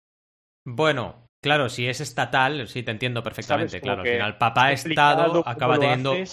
Para que tampoco nadie tenga suficiente poder es que es complicado, sí, porque por una parte ¿eh? está. Mm. Es como el debate entre de la privatización, ¿no? O sea, por una parte es, claro, es complicado porque si lo privatizas, el poder lo tiene una empresa privada, pero también, si lo tiene el Estado, también es un ente de poder el Estado. Y es lo que tú dices. puede hacer de más y de menos. Exactamente, y al final. Un gran poder conlleva una gran responsabilidad. Exactamente. pero, pero yo creo que, Rob, mm, igual lo visualizas como que va a ocurrir el año que viene y no es así. O sea, estamos hablando de que estos cambios que estamos ahora hablando es como pasar del feudalismo a lo que hay ahora. Pues eso es igual. O sea, no, va a ir pasando, va a ir pasando. Son cambios que no van a pasar. momentos que sean un poco más revolucionarios, ¿eh? que, puede, que sean más de golpe, que de golpe se haga un avance muy gordo y que en, en 3-4 años, ¡pum! Haya cambiado. Pero de momento yo no lo veo que sea en los próximos 5 o 6, vaya. Claro. 100 años. Yo estaba hablando de 100 años, ¿eh? Pero, de 100 años yo creo que sí. Tampoco tengo ni puñetera idea, ¿no? Pero que cómo, cómo evolucionará de tal forma para que, si eso es así, si es gratis, al final quién gestiona eso, quién se encarga de gestionar eso y, y quién tiene el último... Es que si es gratis, o sea, si, si tú te ofreces un servicio gratis, alguien tiene que tener el, el, último, el último poder, ¿no? Entonces, tú, por ejemplo, quieres publicar algo en Internet Imaginaos, ¿no? Yo solo, yo solo puedo, hacer una empresa si, es pagando y accediendo. Entonces, en ese trámite, tal vez a lo mejor te podrían decir, bueno, pues es que no queremos que hagas esto. No me encaja, no, te lo prohíbo. no es el libre, libre acceso para, para negocios, libre mercado. ¿Tú qué quieres crear un Twitter 2? Adelante. O incluso para, para, lo, que, para lo que sea, ¿no? Para lo que sea, porque, bueno, sí, pero sí, sí. Simplemente que sería, que lo veo jodido, que lo veo complicado, pero puede ser que avancemos ese modelo. Que mm. es interesante la, la idea, de hecho. Eh, quiero pensar que formaría parte de la evolución de la burocracia también. Quiero decir, ahora montar una empresa en algunos países es un dolor de huevos. Pues entiendo que a futuro no lo será. O de muelas. O de varios, de varios, eh. Exacto. Entonces, se acerca el Día pues de la Mujer, ¿eh? Sí. Cuidado. ¿Qué ha dicho? Ese era el tema sobre el que no hemos querido improvisar. Exacto. Para que no nos canearan. Oye, nos hemos quedado bloqueados con ese tema. Va, siguiente tema. Sí, siguiente, tema. va Rob. Yo, quería también hablaros de, eh, de la compra de Twitter. Bueno, de un poco, eh, no sé si sabéis, pero es interesante Twitter porque en mi caso, si pienso de, aquí a hace un año, incluso hace un año y medio, eh, he dejado de utilizar absolutamente todas las redes sociales y solo utilizo Twitter. ¿Vale? Cuando antes no era el caso. O sea, utilizaba Twitter, pero no utilizaba tanto. Es como que poco a poco me he dado cuenta de que donde mejor me lo paso es en, Twitter. Como acaba de decir Valentín. de mi equipo. Y... Twitter es genial. Me encanta Twitter. Y lo que me he dado cuenta es que, o sea, bueno, creo que mucha gente está pasando, le está pasando eso también. Y a nivel eh, financiero y últimas noticias, pues también como que los inversores últimamente están confiando mucho en el largo plazo de Twitter, de repente, mm, cuando siempre ha mm, sido en, mm, bolsa de los más inestables. porque ha tenido épocas un poco ahí que parecía que iba. Y ahora un poco ha planteado una estrategia eh, el CEO. Eh, bueno, por una parte, adquirió Review. Eh, Review no. bueno, la verdad es que no sé cómo se pronuncia Adrián. La verdad que no tengo ni idea. Rebue. Rebue. No sé cómo, cómo es. Uf, no sé, no te sé decir, ¿eh? Idea, ¿eh? Cuando, cuando yo veo una, una, palabra por primera vez, no la sé pronunciar en inglés. Vale. Ah, Miraldo, Miraldo en Google Translate y le ponéis ahí a la campanilla que suena sí, el altavoz. Bueno, al final Review. es como super Review, dirá. Es una, una herramienta no code de nuevo para hacer eh, una newsletter. Tan sencillo como, ah, creas una newsletter y, bueno, de hecho, para hacer spam de valor, eh, Al no tiene en, review, en review, eh, la, review o como mierda se diga, si no tiene Substack, que también es igual, em, para crear tu propia newsletter, ¿no? Y Twitter la ha adquirido, porque su idea, según plantea, ahora mismo están equipos separados y tal y cual, pero su idea es un poco que se vaya integrando, eh, o al menos se conecte con Twitter y tú puedas tener, suscribirte a newsletters y, y, bueno, pues verlas como en un timeline en Twitter. Qué bueno eso. Qué grande una de las ideas que tienen en mente que no saben, o sea, bueno, realmente que no lo han dicho ellos abiertamente, se especula que es una de sus, eh, de sus planes. Y otro es, que ese sí que está ya afirmado, añadir el super follow, que bueno, no sé si habéis visto que creo que alguien ya, ya lo tiene por ahí, algún usuario. Super follow es pues el rollo Patreon, pero en Twitter. Es decir, pagar por contenido a, a usuarios concretos y poder suscribirte dentro de Twitter a, usuarios, ¿no? Que aquí creo que el modelo periódico tiene un sentido, muchísimo sentido. Anda que, ya te digo. imaginaos, ¿no? Eh, que hay muchos periódicos en los que quieras hacer información, como puede ser Financial Times y tal, pues que directamente te suscribas para, en su cuenta de Twitter para leerlo y si no, pues fuera. Em, y bueno, un poco como veis, ¿cómo qué, qué, opináis de esta adquisición? ¿Qué, pensáis que esta puede ser una buena solución para el tema de newsletters? Si o, le veis sentido, si creéis que el modelo Superfollow, que era todos memberships y pagar por, por el contenido, va a coger sentido o no. Y Mira, Twitter se está lanzando, sí, yo creo que se está lanzando a la economía de la pasión un poco, ¿no? Es decir, cómo podemos mm. ayudar a monetizar a los creadores que hacen que hay hilos de Twitter que son una joya, ¿eh? Hay, hilos de Twitter brutales. Brutales. pues, yo lo celebro. Pues, mm. pues super follow, supongo, pero no sé. ¿eh? Yo, lo celebro, yo lo celebro porque es, al final es crowdfunding y todo lo que sea crowdfunding y una gran empresa se anime a hacerlo, lo voy a celebrar, pero, pero, estamos en el debate de siempre. En mi web o en la red social, es decir, en mi web o en Patreon, ¿no? Que es un gran debate. ¿Me monto el membership en mi propia web o me monto un Patreon? Y aquí es igual, ¿me monto un membership en mi propia web o me lo monto en Twitter? Es el de gran debate que para cada caso es un debate profundo que tienes que hacer y debatir si es la mejor estrategia o no para cada uno de los casos en concreto. Pero celebrarlo lo celebro, creo que es una muy buena salida y es interesante que Twitter evolucione y que cada vez tenga más funcionalidades y que haga cosas de pago, por supuesto que sí. Y lo de las newsletters me parece muy bueno, puede ser algo bastante interesante de ver. Ya veremos cómo evoluciona.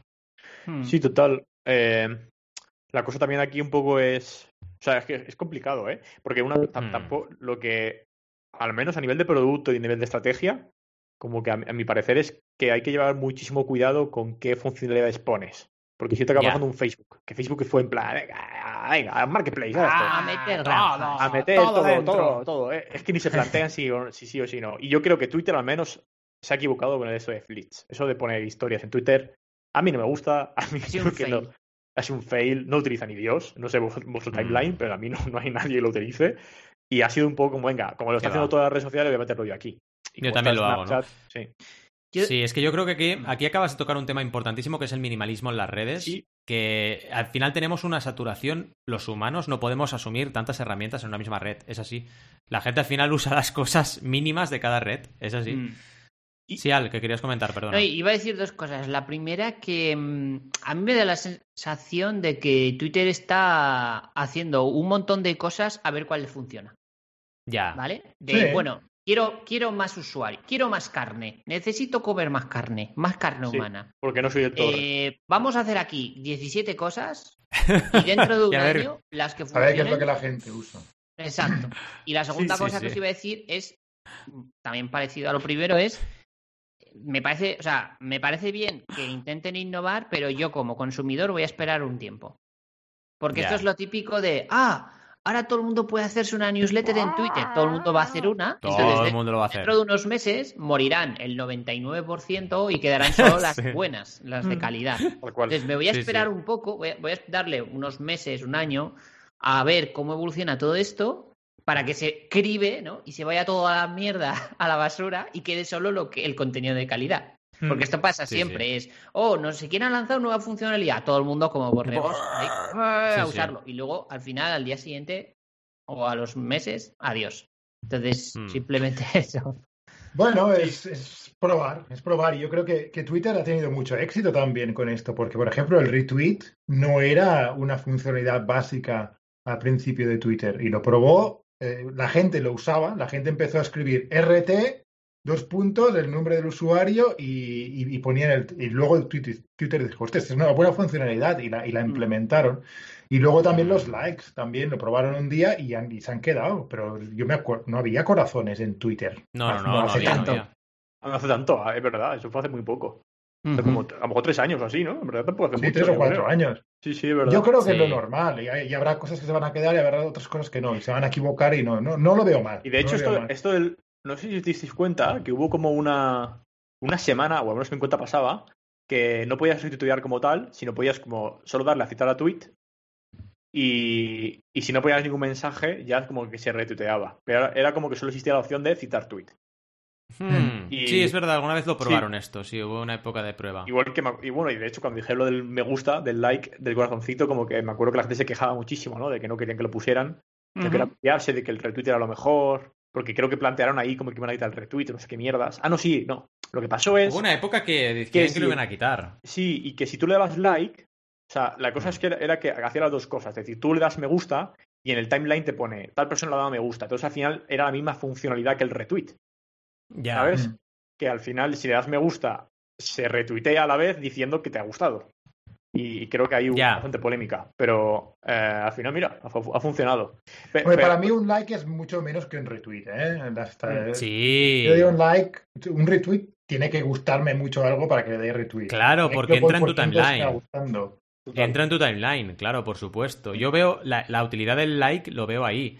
Lo veo en que tú puedes, eh, digamos, decirle al creador de contenido que eso te gusta sin necesidad de meterlo en tu timeline en tu propia línea del tiempo que a lo mejor no te interesa por un motivo tuyo, ¿sabes? Mm. Yo creo que... porque no es tu branding, no es tu... Si tú estás hablando de crowdfunding, puedes darle a like a cosas de música, pero no, no están relacionadas Exacto, mm. ahí estamos. A, a, mí de las funcionalidades que más me flipan de Twitter, que se le da poco bombo, es a bloquear cosas. Poder silenciar palabras. Poder silenciar hashtags, silenciar personas, silenciar retweets. Es muy configurable y en ciertos mm. momentos que te genera ruido alguna cosa que no quieres mm, leer, eh, me parece brutal. Pero no, lo digo en plan, en plan de queja, ¿no? De que me. No, no, no, no. Quiero decir, que me parece positivo. Hay veces, pues yo que sé, que sigues. A mí me pasa, hay veces que sigo a personas que me gustan los tweets profesionales que tienen, pero cuando tienen tweets personales y dan sus opiniones políticas, pues no me mm. gustan, ¿vale? No me gusta contenido político en mi Twitter pues intentó silenciar contenido político, ¿no? Porque no me interesa leer tu opinión sobre una ley o lo que sea, me interesa que cuentes cosas de tu curro, ¿no? Porque eres un crack en mm. eso y me molas por eso, mm. ¿no? Entonces, eh, me parece muy útil el jugar con lo del silenciar cosas y eso, me parece bien. Sí. sí, eso al final es la función de una red social también, saber gestionar o dejar que la gente pueda gestionar de la mejor manera posible el contenido que consume. Eso sería lo que deberían estar centrados en, hacer, ¿no? Sin duda. Sí, y. O sea, a, mí, lo que parece interesante es el tema este de. O sea, en el general de producto, para concluir sobre este tema, era un poco la reflexión de lo, complicado y lo difícil que es a, nivel de diseño de producto, de un producto, una plataforma, un producto digital, pensar qué siguiente funcionalidad vas a poner y cómo la vas a poner para que encaje y no hacer todo así de golpe. O sea, a, a lo mejor es que yo de repente últimamente eh, mi cabeza se ha centrado mucho en esto, pero Eh, por poner el ejemplo en Shopify, me gusta mucho cómo piensan en esto, porque ellos es como... Quieres decir Spotify, ¿no? Te corrijo. Sí, Spotify, justo. Es como, no, no vamos a hacer... O sea, todo el mundo me está pidiendo que haga esto, pero yo no voy a hacerlo, eh, porque no tiene sentido. O sea, siempre ha sido como muy minimal. O sea, lo más sencillo, del, sencillo, sencillo, sencillo, ha dado por culo. Y el resto, que se busque la gente cómo, cómo, lo hace, le doy las herramientas para que pueda hacerlo, pero yo no me mareo en esto. Y tiene mucho que ver mm. también con el tema de ah, herramientas como hemos ido hablando de Cart o incluso Notion o tipo de herramientas así, ¿no? Que tienen X, bueno, Notion no es el caso, pero tienen X funcionalidades para hacer una cosa y para bien o para mal, pues solo puedes hacer eso. Y punto. Y, si, y, por qué no puedes hacer más? Pues, pues te jodes. ¿Por qué? Porque a lo mejor no te aporta suficiente valor. Eres tú y el propio creador el que se cree que le va a aportar valor, pero realmente no aporta. Porque, el, o sea, como el, el, gran poder que tiene, el menos es más a nivel de diseño de un producto, ¿no? O sea, porque mirar Instagram, porque, o sea, parece, para mi parecer, ha, ido como decayendo cuanto más cosas les, han ido metiendo. Solo se ha quedado ahora las stories, ¿no? Pero es un poco el hecho de simplemente una app eh, para hacer una cosa y, y, lo complicado aquí es cómo seguir escalando eso sin pasarte en meter cosas. En fin, no sé si me estáis entendiendo, me estoy enrollando muchísimo. Sí, no, no, no. Y no, se parece en nada en cómo empezó. pero empezó. Nada. Yeah. Al principio era, tú tomabas fotos cuadradas y le metías un filtro y ya está. Es verdad. Y ahora, y ahora son historias y no sé qué y no sé cuántos. Que por cierto también van a sacar los corazoncitos en, en, Instagram, ¿eh? Los van a sacar. Y hay mucha gente que no los tiene en la app. ¿Los corazoncitos? ¿A qué te refieres? Cuando en, el timeline. Los likes. Los likes de Insta. Ah, que los van a van a sacar. Bueno, eso, hay gente que no los puede hacer. Sí, de hecho, yo una cuenta de las que tengo no puedo hacerlo. O sea, puedes. No puedes ver cuántos me gusta eh, tiene una publicación. Pues en, una, profesional, ¿no? Creo que nos lo contaste. Sí, en la profesional. En la de una en concreto no, podemos, no puedes verlo. Simplemente te pone. Tiene likes, ya está. O no tiene, pero no te dice nada. no puedes verlo. Yo, la verdad que no, llevo semanas sin entrar en Instagram. No, la borré del teléfono, la app, y no. Hmm. No le pues hecho falta, ¿eh? No la echas de menos, exacto. La verdad que no. Ya ves. Lo último que bueno, últimos minutos, chicos. Tenemos últimos minutos. Cerrar Con uno. Quería cerrar con uno que estuvimos hablando esta semana y ya eh, cada uno se pasa. Y es el tema de, de, Crowdcube, de, que nos pasó Adrián. de una, una, empresa que se llama Nothing, en la que hay, ¿Qué es eso? Vamos a pasarlo es que tiene cojones, ¿eh? Llamarse Nothing, no te enseñan nada en la campaña. Nada. Nada, y levantan un millón y medio de dólares nada. En 54 segundos. Eso es. Exacto. Pongamos en contexto a, la audiencia. Es decir, es una empresa que se llama Nothing, que está, eh, bueno, detrás de ellos, yo lo único que conozco es Casey Neistat, pero bueno, está un tal Tony Seidel y Steve Huffman. Eh, Carl Pay es el, emprendedor, ¿no? También que ha tenido un éxito de un billón de, dólares. Eso bueno, es. millones de dólares. Eso es. Es una empresa eh, en Londres y se supone, o sea, yo he intentado, o lo prometo, ahora pasamos la web, he intentado ver qué cojones hacen, pero es que esto tan...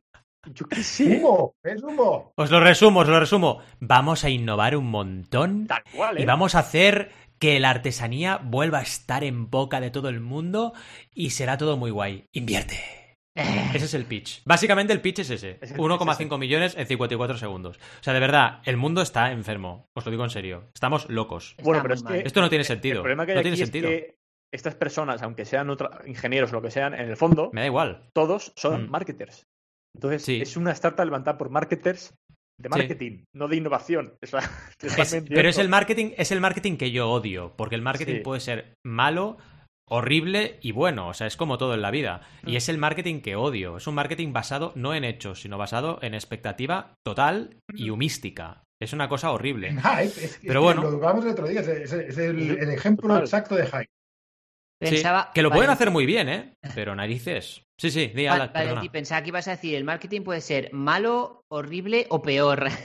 Exacto, malo, horrible o peor. No, pero de verdad, esto, ¿qué, qué porquería es esta? Es que no se entiende, no tiene ningún sentido. Que, que, oye, que luego a lo mejor son unos cracks y hacen cosas increíbles, ¿eh? No digo que no. Pero da igual, aunque lo hagan bien, el concepto no puede ser ese. O sea, no puede ser, te meto un hype y 1,5 millones. O sea, no, no, no, no, para que veáis, para que veáis la diversidad de opiniones, hay gente que esto lo ve como una genialidad, como una idea súper disruptiva, súper guay, y otros como yo, o supongo que habrá gente que piensa como yo, pensamos, esto es una falta de respeto al sector de la inversión, una falta de respeto a las startups que luchan durísimamente por levantar dinero para mm. ejecutar negocios que realmente tiene un impacto en la sociedad. o sea, me parece una falta de respeto, sinceramente. 100% contigo. Yo estoy 100% de acuerdo contigo. Y es verdad que hay gente que va a decir esto. Y nos lo hemos encontrado todos esto, que somos emprendedores ya con años de, trayectoria. Y yo me lo he encontrado mucho. Y la típica frasecita de, estos han levantado 50 millones. Es que no sirve qué? O sea, pero qué, ¿me puedes contar qué hacen, qué venden y a qué precio, por favor? Es que me da igual que hayan levantado 50 millones. Quiero saber qué hacen, qué valor aportan. Solo quiero saber eso. Pero la gente no, la gente se flipa con estas porquerías. Y así vamos, ¿eh? sí, así vamos. De hecho, a, colación de esto, eh, no sé, te habéis, enterado, eh, yo no, no, estaba, me he, puesto, me he entrado esta semana, eh, mira, aquí estoy muy puesto en el tema, pero eh, Revolut, em, mm. yo no lo sabía, pero que esto de cambio lo han hecho hace unos meses, ¿eh? De hecho, correcto, hace ocho meses o así. Ahora está Revolut, que es el grupo Revolut, y está el Revolut Bank, ¿vale? O sea, lo que tenemos en España mm. es Revolut. Pero Revolut Bank es el primer banco de Revolut, que es el que está fundado en Lituania y está en 10 países. Ninguno de ellos es España todavía.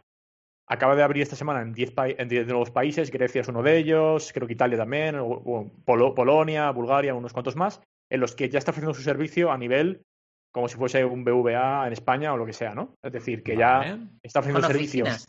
Sí, no, oficinas no, pero bueno, una oficina literalmente para poder estar allí como banco con la licencia del Banco Europeo, que tiene como una cierta legalidad de pasaporte, no sé qué, pero es la, primera, es la primera vez que por fin consiguen hacer un banco, en, el 100% sentido del banco, de, que no sea simplemente una, una... O sea, han hecho un downgrade de neobanco a banco clásico, un híbrido.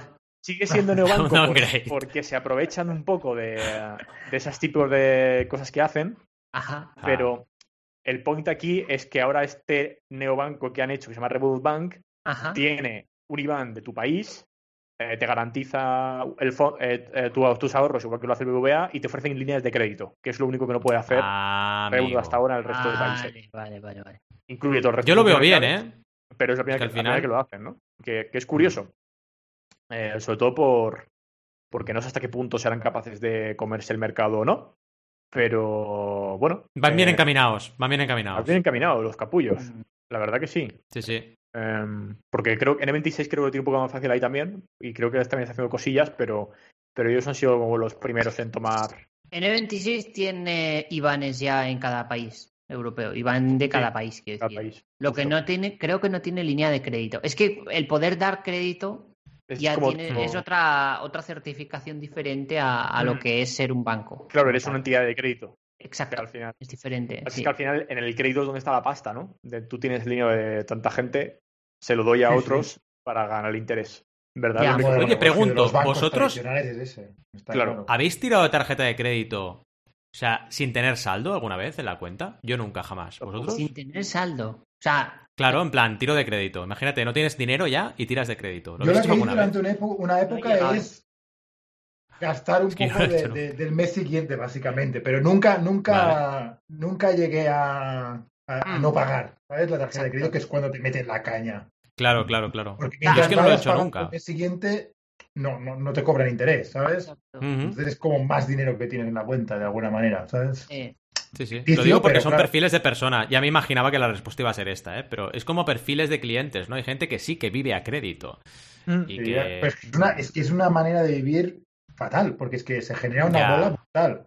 Brutal. Ya. Yo normalmente la tarjeta de crédito me la suelo, o sea, la suelo enfocar en gastos que es mucha pasta de golpe. Claro, grandes quiero pagar eh, a lo mejor en dos o tres veces. O sea, por mm. ejemplo, mm, me pica mucho a lo mejor depende del momento, ¿no? Pero me pica a lo mejor gastarme 2.000 pavos en un Mac, porque son 2.000 mm. euros que te salen de la cuenta, entonces lo meto con la tarjeta de crédito. Y entonces igual me lo paso en tres veces o algo así, ¿sabes? Pero tienes mm. un, un, mínimo para que te cobren intereses. O sea, tú puedes, o sea, tú, bueno, todas las tarjetas de crédito ya sabéis cómo funcionan. Tú te compras ahora el Mac por 2.000 pavos y no te lo pasan este mes, te lo pasan al siguiente, ¿no? Entonces como que... Mm te organizas más. Aunque tú sabes que tienes ese dinero, obviamente, no me va a comprar un Mac de 2000 si tengo 1000 en la cuenta y no voy a ganar Ahí estamos. Ahí estamos. Con cabeza, Virginia, Virginia ha saltado, creo que, hemos, que no nos hemos explicado bien. Y quizá haya sido bueno, es que hay gente que no llega a fin de mes, tampoco caer en frivolidad, ¿no? A ver, yo lo que digo es que si vas mal de pasta, la tarjeta de crédito es de las peores maneras de financiarte. Claro, claro. Eso, es lo que digo. No, no digo nada más. Sí, sí, sí. No, y tienes razón, ¿eh? Lo que dice Bloginia. Eh, tiene razón en ese sentido, porque, claro, es verdad, hay gente que solamente tiene la opción de vivir a crédito. Esto es mm. muy triste y no, mm. no, no, no. Yo me refiero a la gente que sin necesidad de hacerlo lo hace, por supuesto, ¿eh? Claro, pero... Gente que dice, bueno, podría no hacerlo y lo hago, como, como dinámica. Esto es lo que creo que es un error. Pero desarrolla, desarrolla un poco eso, eh, At, decir cómo que es la peor manera de financiarte. Alternativas. Porque, una persona que tiene porque los, Porque, las, a ver, el problema es que los, los, intereses que te cobran si no pagas en la tarjeta de crédito a ah, tiempo son muchísimo más altos que si pidieras una, un préstamo, que si pidieras. Lo que pasa que, claro, a los vascos les interesa y no te van a dar, muchas veces no te dan un crédito y te dicen, no, tira de tarjeta de crédito. Claro, para precisamente pillarte por sacan mucho más dinero, te cobran un 24% anual, un, un 30% anual. Cuando si, te dan un préstamo te pueden cobrar pues un 5, un 7, ¿sabes? Ah, pero bueno, pero que, se haga con cabeza, con mucha cabeza y sabiendo lo que hace, porque es que aquí en Inglaterra hay gente que tiene con una tarjeta de crédito paga la otra tarjeta de crédito que luego paga la otra tarjeta de crédito, ¿sabes? es una boda brutal. Vaya, ¿eh? Como no pueden pagar la tarjeta el juego de, la OCA. Oye, había un caso de alguien, de la OCA. Había un caso de alguien que había hecho algo de esto. Eh, que hay una película de este Es que en Inglaterra hubo, una época que era muy normal que la gente lo hiciera. Y se, luego se empezaron a, prohibir ciertas cosas. Y los, los payday loans también. Otra manera de no sacar pasta. Que es en plan. Ah, que, lo hacen en España también. Hacen el anuncio de Cofidis, de no sé qué, que te damos dinero ahora, mil euros sin, mm. sin, preguntarte nada. Sí, ahora pagar intereses de esos mil euros. Sí. Me suena mucho, ahora que dices esto, Ad, que hay, una, hay alguien, una historia de un tipo, no sé si era español o de, dónde, que había eh, falsificado documentos. Había una época en la que se había, había descubierto cómo da, cuándo daban los préstamos y no sé si estafó uh, unos, pero un montón de millones a los bancos porque lo que hacía era Mario Mario Bros no era sí sí en plan pedía un préstamo. DNI Mario Bros. Tal cual. Y, si iba a otro banco pedía otro préstamo y bueno y se iba financiando así todo el rato. Era una locura había hecho un modelo súper, súper random. Y... Súper currado, ¿no? A empezaba a pagar un préstamo con otro, ¿no? Y justo. ¿Cómo, usáis vosotros la tarjeta de crédito? Da para escaleta esto, ¿eh? Yo ahora no la uso. yo tampoco la uso. Yo la uso soy muy poco. fan de tarjeta de débito. No sé por qué, ambos. Sí. Pues fíjate que a mí... Yo, mira, yo, ah. yo la uso, pero fíjate, para concentrar los gastos en un pago, nada más. ¿Sabes? O sea, yo tengo el dinero, yo sé que tengo dinero para poder cubrirlo, pero lo hago solamente para que no me vayan haciendo transacciones cada vez que pago, ¿sabes? Que mm. eso en la cuenta para controlarlo luego es muy, muy caótico. Sí, Entonces la tarjeta nunca va a crédito, jamás va a crédito, siempre va a saldo, mm. pero lo que hago es que me viene solamente un, un, importe y entonces controlo el importe. Vale, nos hemos gastado esta pasta, ¿sabes? Sí. Con la tarjeta. Básicamente es para eso. ¿eh? Yo también lo hago como hace Val y apunto además que me gusta usar la de crédito cuando tengo inseguridad. Es decir, mm, eh, por mm. ejemplo, eh, me meto en una página web que a lo mejor no me da mucha, o sea, aunque se vea que la web es segura, pero no sé, a lo mejor es un marketplace de un vendedor que no estoy seguro. Entonces dices, bueno, tiro de crédito y si luego resulta que hay un problema de devolución o lo que sea, yo no he perdido la pasta, la ha perdido el banco. Mm. Luego ya me la devolverán o lo que sea, ¿me entendéis? Pero yo de entrada no, he perdido ese, ese dinero. Cuando voy a comprar en eBay o en alguna página que es tipo marketplace, ¿sabes?